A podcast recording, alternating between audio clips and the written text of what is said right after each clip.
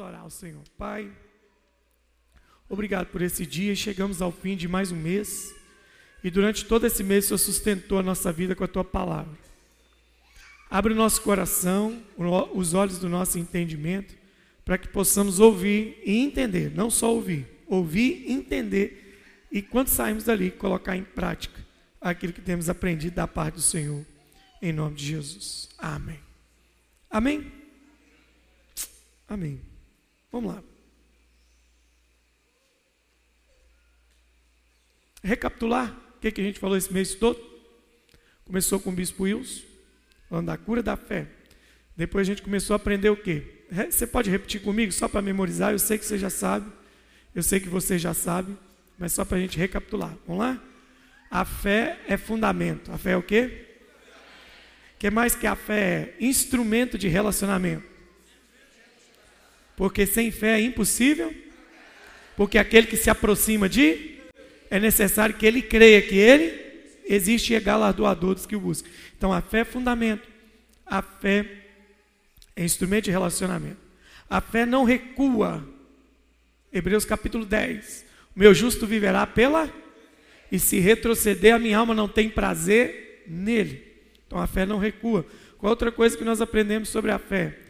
Que a fé é fundamento, já falamos sobre isso. A fé não recua. É, outra coisa, a fé é a prática daquilo que se ouve. Como é que eu provo que tenho fé? Praticando aquilo que eu ouvi. Fé é prática do que se ouve. Está lembrando aí comigo? Ah, outra coisa, a gente diz que fé tem tamanho, lembram disso? Fé tem tamanho. Nem toda fé é igual. Jesus no Novo Testamento chamou gente de pouca fé e chamou outras pessoas de homem ou mulher de uma grande fé. Então a fé tem tamanho. O que define o tamanho da fé? O quanto eu estou nutrindo a minha fé. E aqui a gente vai fazer um parênteses antes de eu entrar no tópico de hoje. Eu falei isso aqui para os irmãos, isso é sério. Aqui a gente tem que ter papo reto, não tem, tem criança aqui. Para para pensar comigo aqui. Alguns de, alguém, alguém de você, por necessidade, já ficou sem comer uma semana? Uma semana. Oh, não tinha dinheiro nem para comer, não tinha nada dentro de casa, não tinha nem fubá, nem açúcar. Fiquei uma semana até que apareceu alguém e me deu uma comida. Você já passou por isso na sua vida? Acho que não, né? Acho que ninguém aqui passou por isso. Mas quem aqui, por causa da atividade, não estou falando por causa de jejum, jejum é propósito. Mas quem aqui, que por causa de atividade, correria, ativismo, o seu dia foi muito cheio, você ficou quase um dia inteiro sem comer? Levanta a mão. Como é que você sentiu no final do dia? Fraco. Então preste atenção: se um dia sem comer, seu corpo já grita, imagina uma semana sem comer, o que, que aconteceria com o seu corpo? Entra aí em pesquisa e ver quantos dias é necessário para o corpo humano entrar em estado de inanição. Tem os dias exatos. Última vez que eu li, me parece que era, era de 9 a 11 dias. O corpo entra em estado de inanição. Mas tem várias, várias variantes. Não é todo mundo que morre, não. Estado de inanição é o próprio corpo querer arrebentar com o próprio corpo para morrer. Se a gente fica sem comer, a gente mata o nosso corpo. Nosso corpo precisa ser o quê? nutrido, precisa ser nutrido corretamente. A gente mata o nosso corpo não nutrindo ele, e a gente mata o nosso corpo não nutrindo ele de forma errada. Né? Você mata seu corpo não comendo, e você mata seu corpo comendo de forma errada. Eu não estou aqui dando aula de nutrição, só para você entender o princípio espiritual. Se o meu corpo sente falta de comida por um dia, você acha que com a sua fé não é diferente? Não. Você passa o dia inteiro sem alimentar ela e quer que ela seja forte. Você quer alimentar sua fé uma vez por semana e quer que ela seja forte. Você alimenta sua fé a cada 15 dias e quer que ela seja forte. A gente vai ferramentando a igreja. É manual de leitura bíblica, três capítulos por dia, três capítulos. É aqueles 15 minutinhos que você fica com o dedo no, no Instagram bisbilhotando a vida dos outros. É aqueles 15 minutinhos que você fica fuçando tudo quanto é coisa que você perde 15 minutos, você tirou para ler três capítulos por dia, você alimentou sua fé. Ah, não consegui vir no culto, tem YouTube. Ah, não consegui ver, tem podcast. Então a gente vai ferramentando para que você alimente sua fé. E aí tem muita gente que não consegue. Como nós vamos ter uma fé forte se a gente não nutre ela. Quanto menos eu alimento minha fé, a fé vem pelo quê, gente? Mas ouvir o quê? Não é ouvir, não é ouvir novela, não é ouvir Big Brother, não é ouvir programa de auditório, não é ouvir programa de esporte. A fé é nutrida por ouvir a palavra de Deus. Por que, que eu estou te dizendo isso? Não é praga, não. Você, tem, você realmente tem esperança que o mundo vai melhorar? Sabe quando é que o mundo melhora, gente? Capítulo 21 de Apocalipse, é ali que o mundo melhora. Último livro da Bíblia. Então vi a Nova Jerusalém descer do céu e com ela veio o Senhor reinar eternamente. Ali melhorou. Ali, mas até lá, a tendência é psh, ladeira abaixo. E aí vocês lembram que Jesus falou assim: quando vier, porém, o filho do homem, ele faz uma pergunta: encontrará fé na terra?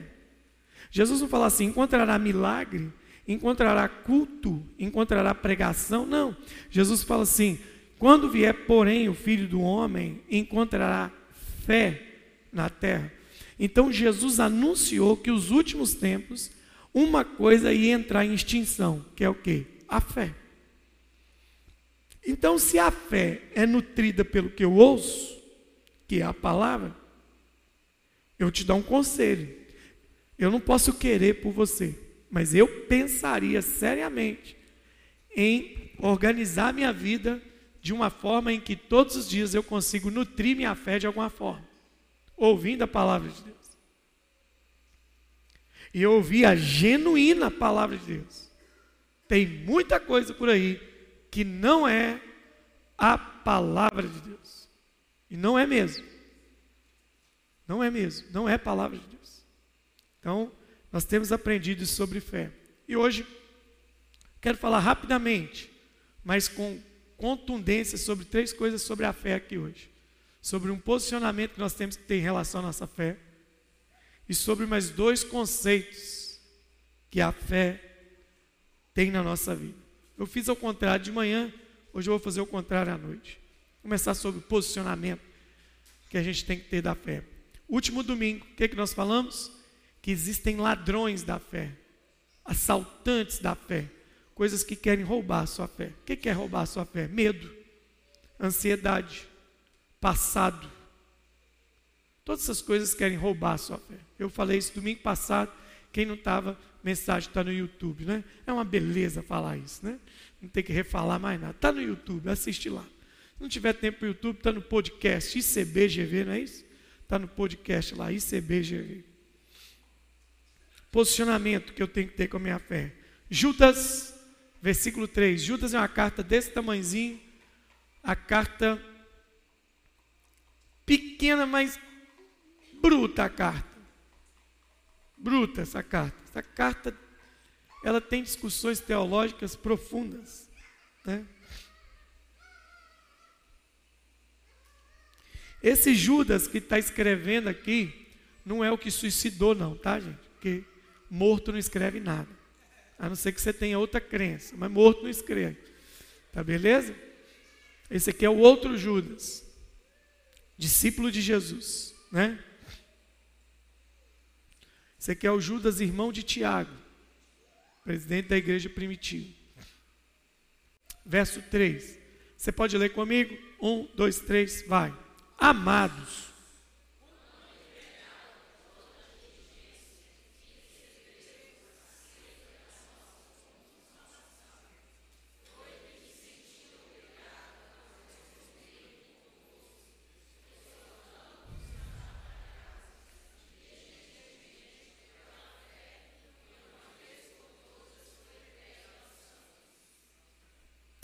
Deixa o texto quietinho aí, por favor. Você entendeu aqui como é que Judas foi sincero ao falar com a gente? Ele está dizendo isso aqui, ó. Primeiro ele se apresenta. Então, um e dois é só aquele negócio. É que a gente não escreve carta mais, né, gente? Pouquíssima gente escreve carta. Mas quando a gente aprendeu a escrever carta em aula de redação, também, aprendendo carta na aula de português, você aprendia que carta tinha o quê? Um prefácio, né? Fulano de tal, tal, tal, tal, para fulano de tal, governador, Valadares, aquelas coisas tudo. Primeiro tem o prefácio, ele fala quem é e carta de Judas é chamada de carta geral. O que é carta geral? É para todo mundo. É diferente das cartas de Paulo. Paulo fala assim: aos salvos em Tessalônica, aos salvos em Colossos, aos salvos em Filipos, aos salvos em Corinto, aos salvos em Roma, aos salvos em Éfeso. Então são cartas específicas para as igrejas. Judas, 1 Pedro, 1 e 2 Pedro, João e Hebreus são cartas gerais. Cartas gerais para a igreja que estava vivendo naquela época e a igreja que viveria hoje. E ele está falando um negócio muito interessante. Olha, veja bem, 2023, Judas, a carta de Judas, essa carta de Judas, ela foi escrita é, bem aproximadamente uns 50 anos depois da ressurreição de Jesus. 40 e pouco. Você tem uma Bíblia de estudo, ela vai te dar esse dado em cima. Quanto tempo depois da morte de Jesus e ressurreição Judas foi escrito?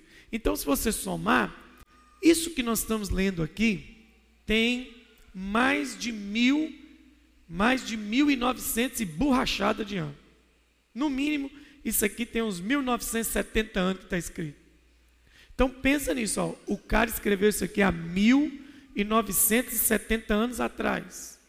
E olha o que que ele escreveu lá atrás e como é tão atual hoje. É muito atual. Ele está dizendo assim, gente, é, traduzindo, né, por miúdos.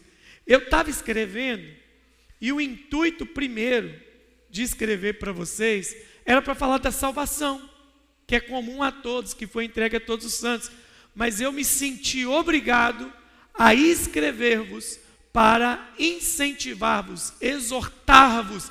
Exortar em grego é encorajar, é botar coragem, é popilha em vocês, para que vocês defendam, para que vocês batalhem diligentemente pela fé que uma vez por todas foi entregue aos santos. Então agora nós entramos em uma outra dimensão. Olha só o que que o que que Judas está dizendo. Aquela fé que é fundamento, aquela fé que é alimentada pelo ouvir da palavra de Deus, aquela fé que não recua, aquela fé que tem os inimigos. E aí agora como é que eu defendo esses inimigos da fé, esses assaltantes da fé? Ele está dizendo aqui, você tem que ser intencional, você tem que batalhar, batalhar pela fé que foi entregue aos santos. Lembram de um dos cultos que eu estava aqui ministrando para vocês? Na escrita grega, quando se fala de crer para um milagre, a palavra é pisteu. E para a fé, a salvação, fé como fundamento, fé como convicção, é pistes. E aqui Judas está dizendo assim: Eu quero que vocês defendam a pistes de vocês, a convicção em Cristo que vocês têm, os princípios em Cristo que vocês têm, a, as doutrinas cristãs que vocês têm. E ele está dizendo assim: eu estou pedindo que vocês defendam isso, batalhem por isso, se posicionem para defender isso. Esse foi o clamor de Judas. E aí a gente chega ao final dessa série de fé dizendo: a fé que precisa ser defendida. Eu estou preparando um curso extracurricular aqui da igreja, extraculto também, eu estou terminando de preparar um curso de apologética. O que é apologética? É defesa da fé. Mas nada teológico, nada teórico, tudo prático. O que, que eu devo fazer quando eu estiver em tal situação? Para os profissionais, para você que está na sociedade, para você que lida com seus filhos e lida com tantas outras coisas. Vai ser muito importante para nós. Em breve nós vamos anunciar isso aí. Mas o que, que acontece? Ele está dizendo você precisa defender essa fé. E como é que eu defendo essa fé? De duas formas. Ele está dizendo assim, ó, batalhando diligentemente. Diligentemente, para os nossos estudiosos da língua portuguesa aqui, tem professor de português aqui, tem estudiosos da língua portuguesa, diligentemente é advérbio. Né? Você pode colocar que o diligentemente ele aponta como advérbio de modo ou de intensidade, aí você escolhe aí. Como é que eu tenho que defender? Diligentemente. Isso é uma forma, é um modo. O que é diligentemente? Diga comigo, atento, intencionalmente e com prontidão. Então o que, que ele está dizendo? Você viu que alguma coisa está atacando a fé que você crê, você se posiciona e você defende essa fé, esse fundamento que está dentro de você. E como é que eu defendo isso? Posicionando. Nós hoje pecamos muito mais por omissão do que por comissão. A gente peca muito por omissão. E por que a gente peca por omissão? A gente vê os fundamentos ruindo. Nós estamos vivendo no mundo. Nós estamos vivendo no mundo em que nós estamos caminhando para o seguinte: já estamos vivendo isso. O correto está errado e o errado está correto. Esse é o tempo que nós estamos vivendo. Tudo que é errado está correto. Entende? Nós estamos vivendo um tempo assim. Nós estamos vivendo um tempo de justificativas filosóficas para todo o pecado que o homem comete. Hoje, o cristão não fala mais, é, é até antiético para ele falar assim: eu pequei. A maioria dos cristãos não falam isso mais. Eles falam assim: eu cometi um equívoco, eu cometi um erro. Não me acuse de pecado. Qual que é a frasezinha gourmet mais almofadinha que a igreja gosta de hoje. Não julgueis. Se você quiser discutir comigo esse negócio do não julgueis, eu tenho 18, eu tenho 18 é, passagens bíblicas que autoriza você em Cristo julgar uma situação. Para começar, são 18. Mas hoje nós estamos na era do mimimi. Não julgueis, porque nós temos medo de defender os princípios pelos quais Jesus nos resgatou. E é isso que Judas está dizendo. Judas está dizendo assim: vocês precisam defender, batalhar pela fé que uma vez foi entregue aos santos. E qual que é o problema? Deixa eu te falar uma coisa. Muitos dos problemas, eu não quero, eu não quero teorizar nada aqui para falar, para parecer complexo, não, pelo amor de Deus. Mas nós temos um problema de que, eu ia falar redundância, mas tudo bem. Nós temos qual o problema que nós temos? O problema que nós temos é que nós, é, muitas das coisas que enfrentamos, deixa eu repetir a palavra problema, né?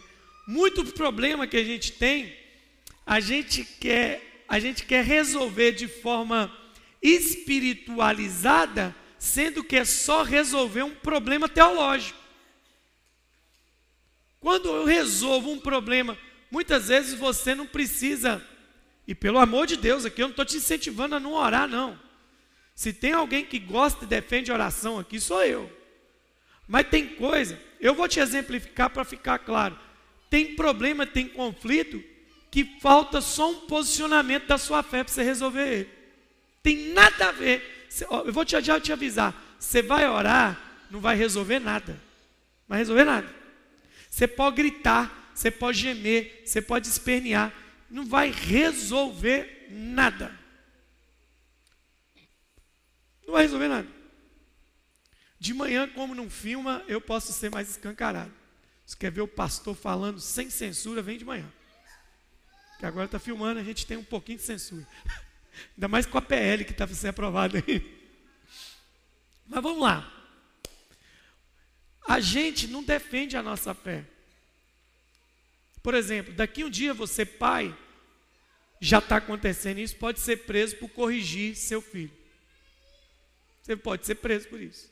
Seu filho endoidar e chamar a polícia para você e fazer uma denúncia de maus tratos e abuso de violência, você está numa enrascada. É claro que tem pai que espanca filho, é claro que tem pai que abusa do filho. Isso existe. Mas não é porque existem abusadores que nós vamos abrir mão de corrigir nossos filhos segundo a palavra de Deus, com disciplina, com autoridade, com sensatez, com equilíbrio e principalmente com o Espírito Santo. Mas é um problema teológico. Vamos lá. Vamos, vamos abrir o jogo aqui. Se der problema, vocês deletam a live de hoje, tá bom? Então o que acontece? É o caso que eu recebo, por exemplo, eu viajo muito, vocês sabem disso. E aí de repente eu estou lá no final da, das, das pregações, as pessoas veem o pastor que vai de fora como uma fada madrinha. Ora por mim. Parece que eles olham para mim e acham que eu estou com uma varinha de condão, que vai bater na cabeça deles e vai resolver o problema. Não vai resolver. Existem coisas que orando se resolve, sim, mas existem coisas que você só precisa de quê? De um posicionamento teológico sobre aquilo. Teológico bíblico. Quando eu falo teológico, estou falando de posicionamento bíblico sobre aquilo. Então, vou te dar um exemplo hipotético de que aconteceu comigo nas últimas semanas. Terminei de pregar, uma mulher muito conduída veio me procurar. Ela falou: o senhor pode orar por mim? E vocês me conhecem. Eu, oração, oração por alguém, intercessão por alguém, não é uma, um revólver, não é uma metralhadora que você sai atirando ao seu bel prazer. Quando alguém te pedir oração, primeira coisa que você deve falar com ele é o quê? Pelo que você quer que eu ore? O que você quer que eu ore? Qual é o motivo que você quer que eu me coloque em intercessão? Principalmente por dois motivos: você saber o que vai orar e para você não entrar em furada. Eu já entrei em muita furada. Eu já me meti entre Deus e pessoas e Deus falou comigo assim: o que, que você está fazendo entre mim e essa pessoa? Eu estou tratando com ela, você está na frente. Então eu já tomo a precaução hoje de falar assim: pelo que, que você quer que eu ore? E aí a mulher então, ela saca uma foto de um homem, ela, esse é meu marido, e eu quero que o senhor ore por ele.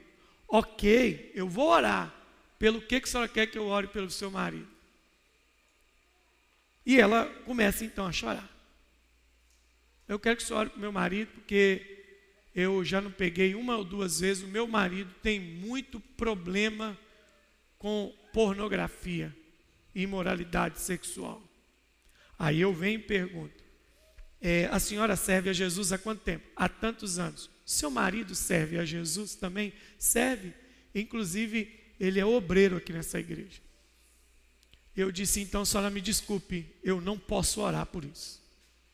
Eu não sou a fada madrinha que vai colocar a mão na foto e vai dizer assim: sai pombagira, sai espírito de sensualidade, sai espírito de pornografia, e lá onde o marido estiver, ele vai dar um estalo: ai, eu sou santo. Não, ela precisa de um posicionamento.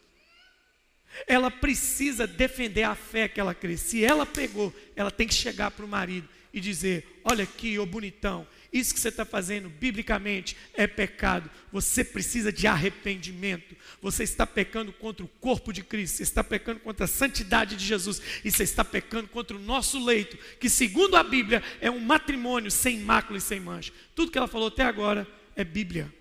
Então não é oração, é realinhamento bíblico. Quem está me entendendo aqui? Isso é defesa da fé. O que, que eu estou fazendo? Estou defendendo a minha fé. E aí que está o nosso problema. Qual que é o nosso problema? A gente quer espiritualizar coisa que requer posicionamento. Ai, pastor, ora pela minha esposa. Por que, que o senhor quer que eu ore? Porque ela é muito preguiçosa.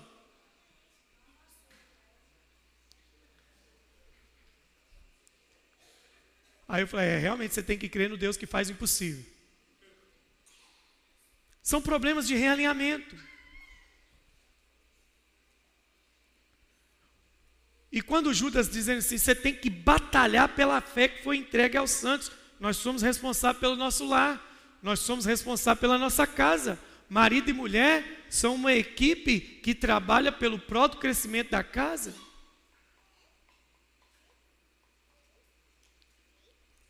Jaqueline, se estiver assistindo agora, eu já não pode estar aqui com a gente.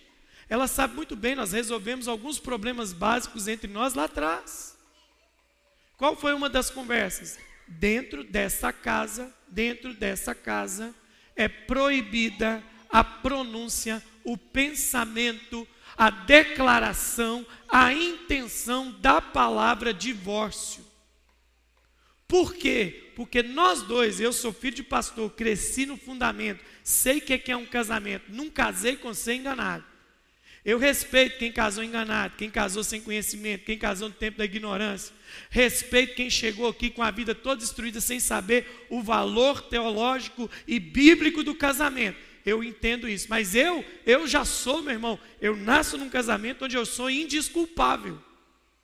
Então eu digo para ela: cogitar, pensar em falar em divórcio aqui é proibido.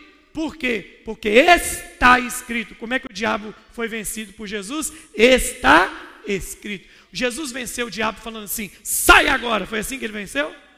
Eu te mando um raio na cabeça, capiroto. Foi assim? Como é que Jesus venceu o diabo? Está. Jesus defendeu a fé dele. E o diabo estava atacando a fé de Jesus com a própria palavra. Que até o diabo pode usar a palavra para poder abalar sua fé. Diga comigo, está escrito. É a maior arma. Defesa da fé. Porque está escrito aqui, ó amor. Eu, o Senhor Deus, odeio, detesto, abomino o divórcio.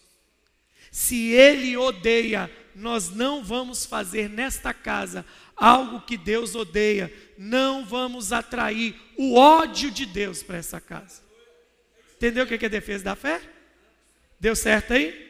Então, e não é só com relação a pecado moral, você tem que defender sua fé. Se você tem condição e vê alguém passando fome, você tem o dever de fé de matar a fome daquela pessoa.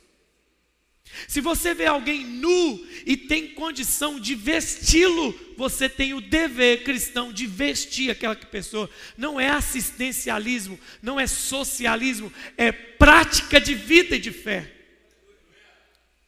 Aleluia! Quando eu defendo a minha fé, eu paro de chamar pecado de equívoco. É pecado, pecado é pecado. Mentira é mentira.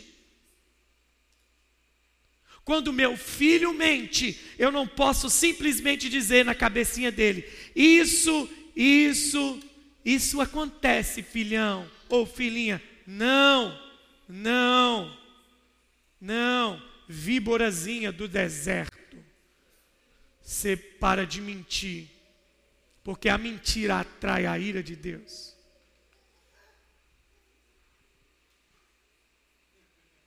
Vocês estão me entendendo nesta noite? Eu rogo a vocês que vocês batalhem pela fé que foi entregue aos santos princípios, a convicção em Cristo. A convicção em Cristo.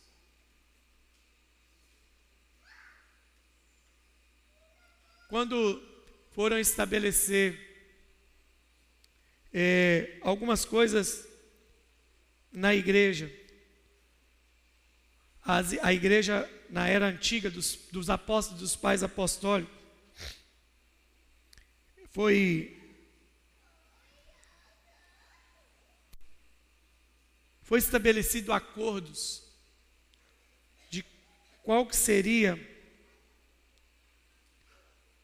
de qual seria a confissão de fé da igreja. Independente se você veio, é, se você é protestante ou católico, é, é, o, o, os credos, o credo apostólico é o mais é o mais conhecido de todos. A gente orou muito ele aqui na igreja. O credo apostólico, ele fala do que a sua fé acredita. Você refrescar sua memória? Eu tenho ele aqui, eu trouxe ele aqui. Creio em Deus Pai Todo-Poderoso. Creio que Ele é o Criador dos céus e da terra. Você crê nisso? Então, tudo que eu for falando, você vai dizendo amém ou não amém, beleza? Se você crê, você vai dizendo amém, ok? Deixa eu testar como é que está a sua fé aqui hoje. Creio em Deus Pai Todo-Poderoso, Criador dos céus e da terra. Que Jesus Cristo é o seu único Filho, nosso Senhor.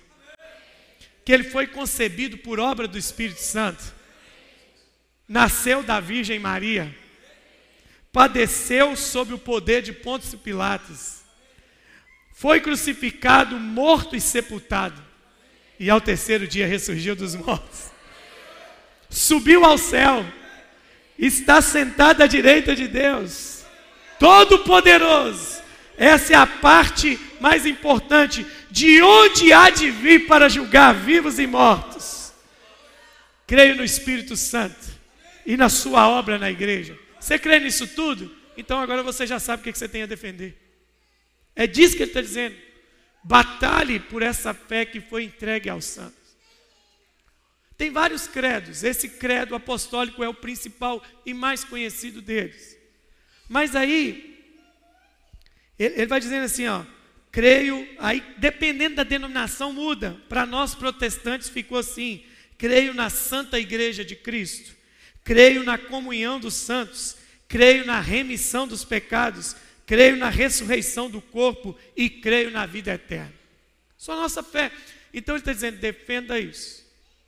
Se posicione com relação a isso na casa. Ele está dizendo isso. Por que, que ele está clamando por essa defesa? Olha o 4. Você pode ler o 4 para mim, por favor? Um, dois, três, vai.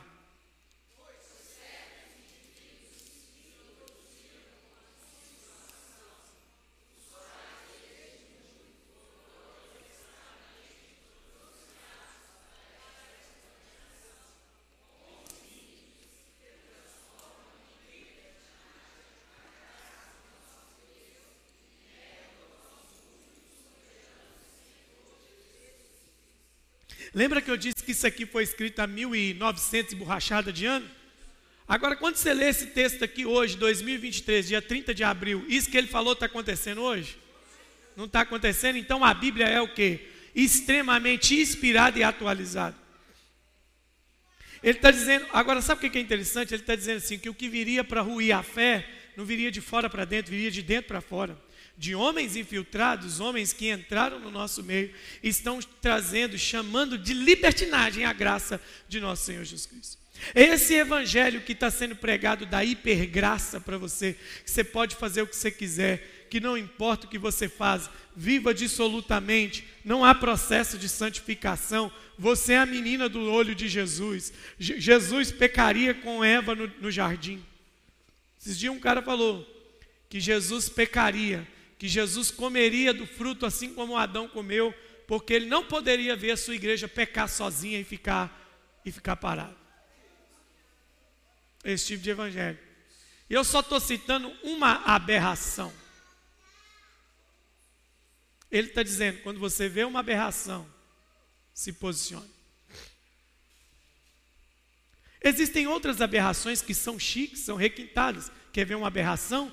O Espírito Santo já não mais faz milagres na pessoa de Jesus nos nossos dias. É uma aberração. Quer outra aberração? Não existem nos dias de hoje dons do Espírito. Isso é aberração. Então, quando Judas fala assim, que toda essa fé que nós aprendemos durante esse mês todo, eu preciso defendê-la. Por quê? Agora vem as duas últimas coisas. Diga comigo, quando eu batalho pela fé, ela me defende. Efésios capítulo 6, verso 10. Vamos ver se ela defende mesmo. As duas últimas funções da fé aqui hoje para nós. Quem entendeu o que é defender a fé, diga amém. Deu por alto? Aprofunda mais, pensa nisso. Só, é, só voltando aqui o exemplo aqui para vocês o que eu estou dizendo. Existem problemas que são problemas de realinhamento teológico, bíblico, só isso. Você pode orar aí 200 mil anos que não vai resolver. Se a sua vida e a minha vida, a minha vida e sua vida não se enquadrarem dentro dos princípios bíblicos, você vai ficar o resto da vida orando.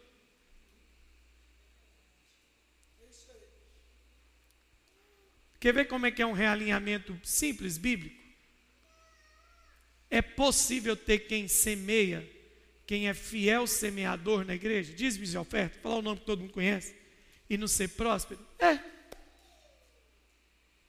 Aí nós queremos fazer o que hoje?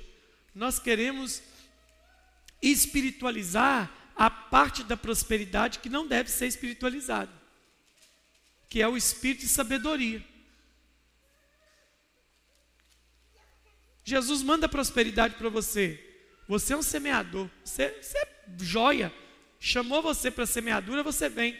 Mas você não adquire sabedoria para gerir aquilo que Deus tem trazido em sua mão.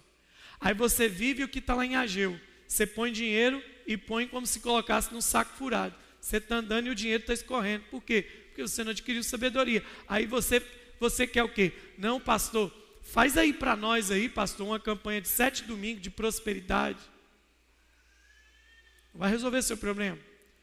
Eu posso te ungir com óleo de Israel, de Saturno, de Marte, de Plutão, de Vênus, de Mercúrio, e lá em outro planeta, extrair da, da terra de Marte, a terra de Marte, jogar na sua cabeça, não vai mudar em nada. Você precisa de um alinhamento teológico. Agora, quando você estiver doente, eu posso te ungir, porque a Bíblia diz: se tiver alguém doente, unge aquela pessoa com óleo e oração da fé salvará o doente. Aí é espiritual. Agora, nós precisamos ser inteligentes e nós não podemos ser esses pentecostais burros e ignorantes que querem tratar de espiritual que precisa de um posicionamento teológico. Bíblico, simples. Isso é defender a fé. Defender a fé dentro de casa. Quantos me entendem? Diga amém. Sabe o que é defender a fé? É defender a fé quando. Já aconteceu comigo. Eu estou lá em casa assistindo um programa e de repente os meninos estão andando e aparece alguma coisa que não é devido lá. A Jaqueline falou assim: Amor, pelo amor de Deus, tira isso daí. Porque os meninos estão acordados. Criança não pode ver isso, não. Sabe o que é isso? Defesa da fé. Posicionamento bíblico. Entende? Sabe qual foi o tempo que eu. Sabe qual foi o meu filtro principal para qualquer coisa, plataforma de stream, televisão, qualquer coisa? Foi o dia que a Maria Eduarda falou assim comigo assim. Eu estava vendo um negócio, ela chegou, eu tirei na hora. Era um filme, não tinha nada de pornográfico, mas era pesado, era tiro, estourando miolo, assassinato, mutilação. E eu estava vendo tantas essas coisas, nunca gostei de filme de terror, mas filme de ação eu gostava, não estava fazendo efeito nenhum mais. Aí eu tirei na hora e falei, menina, sai para lá, você não pode ver isso. E ela na minha cara disse assim, se eu não posso ver, pai, por que, que você também está vendo? E aí eu lembrei na hora de Jesus disser que quem não for como uma criança não pode herdar o reino do céu. Então isso é defesa da fé. É a mulher que ajuda o marido, é o marido que ajuda a mulher, é os pais que ajudam os filhos, os filhos que ajudam os pais. É a criancinha que atende o telefone e fala: Pai, estão querendo falar com o senhor. E ele fala assim: Fala que eu não estou. E a criancinha simplesmente não fala, ele não está. A criancinha fala assim, ele mandou falar que não está. Sabe o que é isso? Defesa da fé. Ela está defendendo a verdade. Está comigo aí, igreja? É essa fé, esse princípio, esses valores que nós temos que defender. Defender. Aleluia. Glória a Deus. Às vezes o defender a fé vai te dar prejuízo. O bom não é a bênção que vem quando defendemos a fé. O bom é quando nós tomamos prejuízo por defender aquilo que acreditamos. Nós estamos preparados para isso? Nós estamos preparados para isso? Então vamos lá agora, Efésios capítulo 6, verso 10 em diante apóstolo Paulo vai falar uma coisa sobre a fé que a gente deixou escapar. Quanto mais, irmãos, sede fortalecidos no Senhor e na força do seu poder, revestivos de toda a armadura de Deus, para poderdes ficar firmes contra as ciladas do diabo.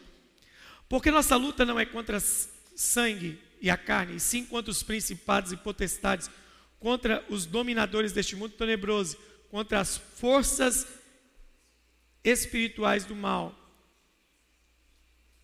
nas regiões celestes. Portanto, tomai toda a armadura de Deus, para que possais resistir firme no dia mal, e depois de teres vencido tudo, permanecer inabalável.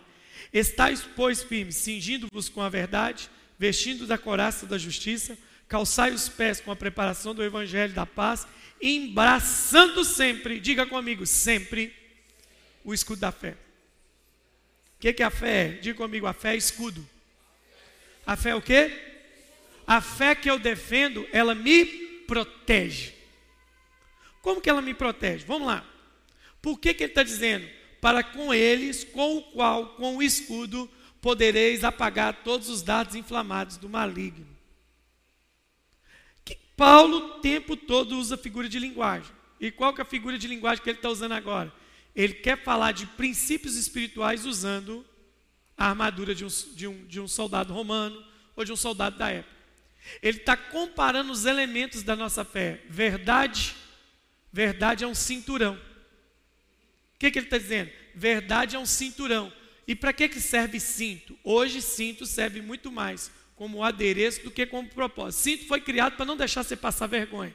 Cinto foi criado para a calça não cair. Então ele está dizendo assim: quando você anda amarrado com a verdade, nunca você vai passar vergonha. São valores espirituais que ele está ensinando. Quando ele fala assim, toma a couraça da justiça, quando você é justo, suas emoções estão protegidas, seu coração está selado, nada vai atingir sua alma se você é uma pessoa que aprendeu a justiça de Deus. Aí ele chama o que? O evangelho de sandália. O que ele está dizendo? Você só vai conseguir caminhar nas pedras desse mundo protegendo seus pés com a palavra do evangelho. Então ele está fazendo essa comparação. Aí ele vai dizer que toda armadura é para proteção, salvação é o capacete, protege a minha mente desse mundo tenebroso. Quando eu tenho a convicção, a certeza de que em Cristo fui salvo para herdar a vida eterna e os tempos vindouros, nada vai abalar minha mente mais. Tudo proteção. Mas aí ele fala assim: tomando ou embraçando so, é, sempre, sempre o escudo da fé. Bom, irmãos, eu, eu para vir pregar para vocês aqui, desmontei o texto todo no grego e comecei a estudar palavra por palavra. Depois de um estudo profundo, profundo de horas, eu descobri que a palavra sempre significa no grego sempre. É sempre mesmo. É toda hora. É o tempo todo. Diga comigo, dormindo, escudo da fé. Acordado, escudo da fé. Descansando, escudo da fé trabalhando o escudo da fé, sentado o escudo da fé, caminhando o escudo da fé. É sempre. Agora veja bem, vou te reportar aqui, eu vou te reportar aqui a uma leitura do Salmo, do Salmo 91. O Salmo 91 usa uma figura poética maravilhosa que a gente é, a gente sempre lê. Você já leu demais o Salmo 91, né? É, eu vou achar que Salmo 91. Ah, tá. No versículo 4 do Salmo 91 tem uma palavra engraçada lá. Cobrir-te-á com as suas penas e sob suas asas estará seguro. A sua verdade é pavês e escudo. O que, que é pavês? O que, que é escudo? Nós temos ideia de escudo pela pelos ornamentos de guerra antiga, aquele negócio que o cara põe aqui no braço, né? O mais famoso dos heróis do escudo, Capitão América. Então a ideia que você tem de um escudo é um negócio que te protege no seu tronco. Pavês também é escudo, só que é um escudo diferente. Em outra versão está escrito escudo e broquel. Bas, ba, pavês e escudo é a mesma coisa. O que, que é pavês? Veja bem, Pavês é como se fosse um escudo do tamanho desse púlpito aqui. É um escudão. Escudo grande que tampa seu corpo todo. Você para atrás dele e nada te atinge. Lá no texto de Efésios capítulo 6, 13, Paulo não está falando de um escudo pequeno, Paulo está falando de um pavês. Ele está dizendo assim: a fé é o escudo que te protege do alto da cabeça até a planta dos seus pés. Agora, para que, que esse escudo serve? Para te proteger dos dardos inflamados do inimigo. Aí ele está usando estratégia de guerra de novo para te falar de coisas espirituais. Naquele tempo, usava-se zarabatana ou qualquer modo de projetar dardos inflamados. O que, que eram dardos inflamados? Eram pequenas agulhas, pequenas frepas envenenadas que em guerra você lançava à distância em quem você não conseguia atingir. Se estava muito longe, pum, lança um dardo. Triscou na pele, caiu na rede sanguínea, já era. O cara começava a dar febre, apodrecia o tecido, era um dardo inflamado. O dardo inflamado tinha um propósito: contaminação. Então Paulo está falando assim: quando de lá para cá um agente de Satanás ou o próprio Satanás vier com dardo inflamado, crava o escudo da fé, ele te protege daqui até lá embaixo, isso não vai te atingir. A fé é um escudo. O mundo está está te detonando de dardo inflamado todo dia. O tempo todo tem dardo vindo do seu lado. Abriu o celular, rede social, lá vem dardo. Abriu o Twitter, lá vem dardo. Abriu o Instagram, lá vem dardo. Ligou a televisão, lá vem dardo. É, entretenimento, lá vem dardo. Aí você piscou, deixou seu filho sozinho. Ele está lá com entretenimento. Você confia ele a um desenho, lá vem dardo. O tempo todo é dardo, dardo, dardo. E a Bíblia está dizendo: segura esse escudo da fé, que esses dardos não vão te atingir. A fé é um escudo. que te protege. A fé é um escudo.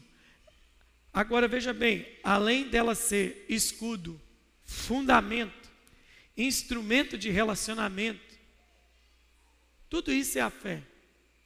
Existe uma última coisa que a fé faz, né? Isso é um broquel. Isso é um broquel, tá vendo? Como é que protege o cara inteiro? Né? Tinha um escudo menor, isso é um pavês. Te defende por inteiro. É isso aqui que Paulo está falando lá. Couraça da justiça, cinto e o capacete da salvação.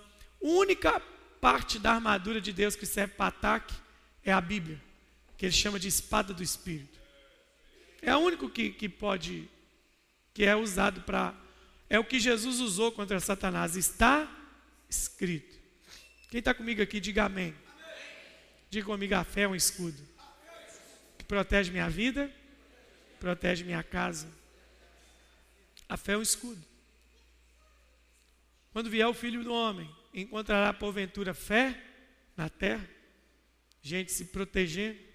O mundo está vindo aí, uma avalanche de informação, uma torrente de filosofias, uma troca daquilo que é errado para o certo e o certo para o errado. Quem é que vai nos proteger? A fé. A fé te protege. A fé que foi entregue aos santos. A fé que foi entregue aos santos. Qual a última coisa? Qual, qual é a última coisa que a fé faz? Diga comigo, a fé, além de ser escudo, é um gatilho é um gatilho? É.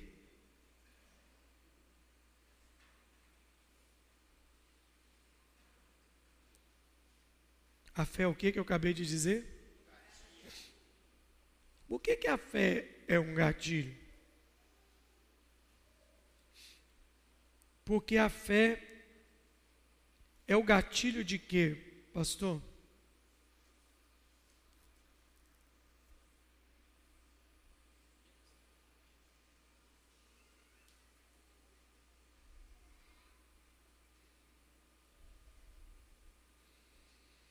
Eu vou ler um texto só de Jesus para você entender o gatilho de que é a fé.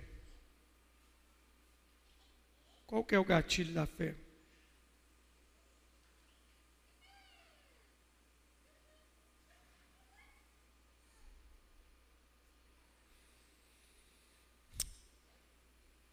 Marcos capítulo 9, verso 20. Só esse basta porque ele vai te conectar a todos os outros textos. 19. É, não, desculpa. Hum, verso 17. E um dentre a multidão respondeu: Mestre, trouxe-te trouxe o meu filho, possesso de um espírito imundo. E este, onde quer que o apanhe, o espírito imundo, lança-o por terra e ele espuma rilha os dentes e vai definhando. Roguei aos teus discípulos para que o expelisse e eles não puderam. Então Jesus lhe disse: Ó geração que incrédulo é gente sem fé. Até quando estarei convosco? Até quando vos sofrerei? Trazei-me. E trouxeram-lhe. Quando ele viu a Jesus, o Espírito imediatamente o agitou com violência. E caindo ele por terra, revolvia espumando. Jesus é demais, né? Jesus, o menino, viu ele, caiu endemoniado. E aí Jesus não vai atacar o problema de imediato. Jesus vai conversar com o pai do menino. E perguntou: o menino está espumando lá. Sabe por quê, meu irmão? Aquilo que te aflige não aflige Jesus. Aquilo que te preocupa não preocupa Jesus. Jesus não dá nem um pingo preocupado com o que você está preocupado. Deixa babar, deixa rodar, deixa espumar. Daqui a pouco vai acontecer libertação. Perguntou, há quanto tempo isso sucede? Desde a infância, respondeu. E muitas vezes tem lançado no fogo e na água para matar. Mas se tu podes alguma coisa, tem compaixão de nós e ajuda-nos. Ao que respondeu Jesus: Se podes. Ele fala, Jesus, se podes alguma coisa, Jesus, se podes. A segunda frase de Jesus não é assim, eu posso, eu sou filho de Deus, eu sou cordeiro, eu sou todo-poderoso. Ele podia falar isso ou não podia, gente? Ele podia falar isso, mas Jesus solta no peito do Pai: tudo é possível o quê? Tudo é possível o quê? Diga comigo, a fé é o gatilho do sobrenatural. Quando você aciona a sua fé, o gatilho do sobrenatural é aberto em seu favor. Tudo é possível ao que? Diga comigo, tudo é possível. Lembra da Maria, quando Jesus, quando o anjo falou assim com ela assim, Jesus não o anjo, olha, você vai ficar grávida. Ela falou, como é que isso é possível se eu sou virgem? Aí o anjo disse, descerá sobre ti o Espírito Santo. O poder do Altíssimo te envolverá com a sua sombra. Porque para Deus, está lá em Lucas, é só você puxar aí, deixa eu dar o endereço para os meninos aí, para eles colocarem, você não achar que eu estou falando mentira. Lucas, Lucas é, 37. Porque para Deus não haverá impossíveis em todas as suas promessas. Diga comigo, para Deus não haverá impossível.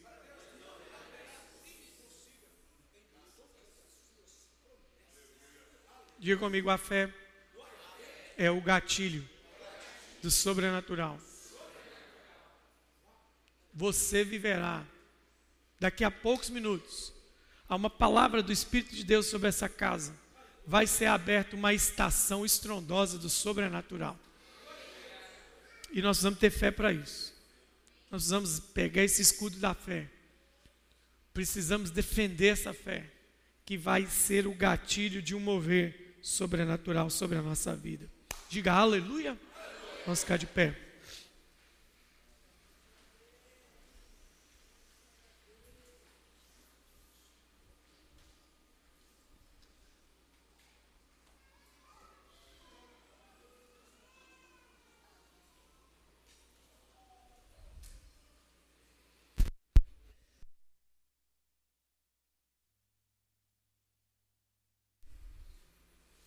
Só um detalhe.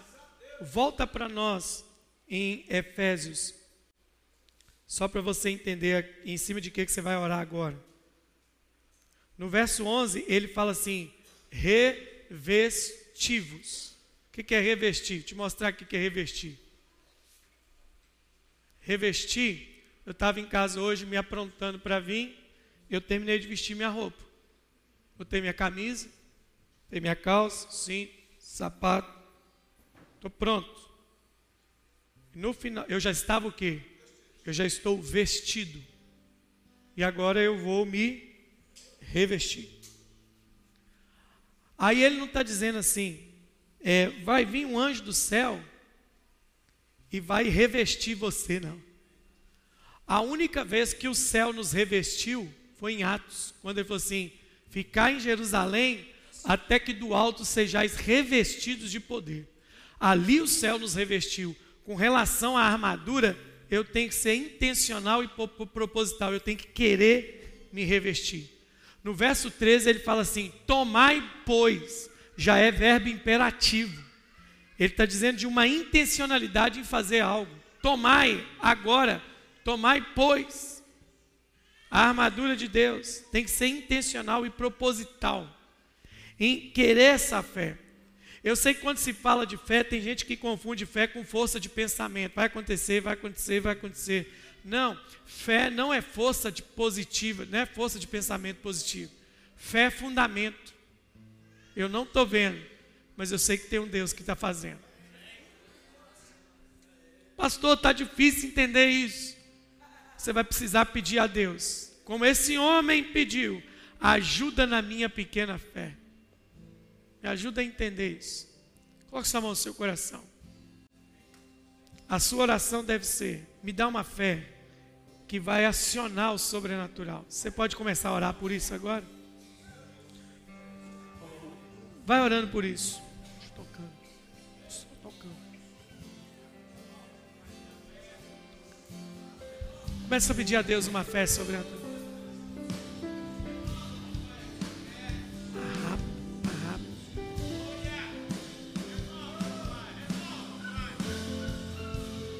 Levante a sua voz e comece a orar. Sobre essa fé sobrenatural. Sobre essa fé sobrenatural. Essa fé que não se esmurece. Essa fé que não esmurece. Diga ao Espírito Santo, ajuda na minha pequena fé. Diga ao Espírito Santo, me ajuda na minha pequena fé. Ah, Senhor, aumenta a minha fé. Aumenta a minha fé, Senhor. Aumenta a minha fé, Senhor. Aumenta a minha fé, Senhor. Não me deixe ter uma fé pequena. Eu quero ter essa fé que dá o gatilho no sobrenatural. Eu quero ter essa fé que vai acionar o gatilho do sobrenatural. Eu preciso ter essa fé que vai acionar o gatilho do sobrenatural sobre a minha vida. Se creres, tudo é possível ao que crer. Oh Espírito de Deus, que neste mês de maio, que começa daqui a pouquinho, nós tenhamos uma fé dilatada nós ganhamos uma fé que vai ver o impossível, vai acessar o invisível e vai tocar no impossível, Senhor. Em nome de Jesus, em nome de Jesus, em nome de Jesus, em nome de Jesus, em nome de Jesus. O Senhor tem dito para nós que a igreja dos últimos tempos é a igreja do sobrenatural, a igreja que vai resistir o que está por vir, o homem mau, o dia mau, todas as tribulações que virão. A partir de amanhã nós estaremos profetizando ininterruptamente nessa casa. Está aberta a estação da restauração do sobrenatural. Não vai ser uma coisa que nós vamos viver apenas por um mês. O mês de maio vai abrir um portal para nós, uma porta. Nós vamos entrar pela porta do sobrenatural o impossível vai acontecer diante dos seus olhos, dos meus olhos. Nós vamos viver e andar no sobrenatural. Se prepare para o que está para vir aí. Deus vai te usar poderosamente. Em nome de Jesus. Eu te aguardo todas as manhãs aqui. Se você puder vir todos os dias, aleluia. Se puder vir só dois dias, glória a Deus, três dias. Mas durante essa semana, nós vamos estar aqui profetizando as manhãs sobrenaturais. Amanhã à noite já não vai ser diferente. Amanhã à noite vocês serão surpreendidos pela glória de Deus. Amém, queridos? Um abraço em quem está perto de você, nessa pessoa bonita que está do seu lado. Um abraço, bom jantar, bom lanche agora à noite, bom retorno para casa. Deus te abençoe. Deus te abençoe.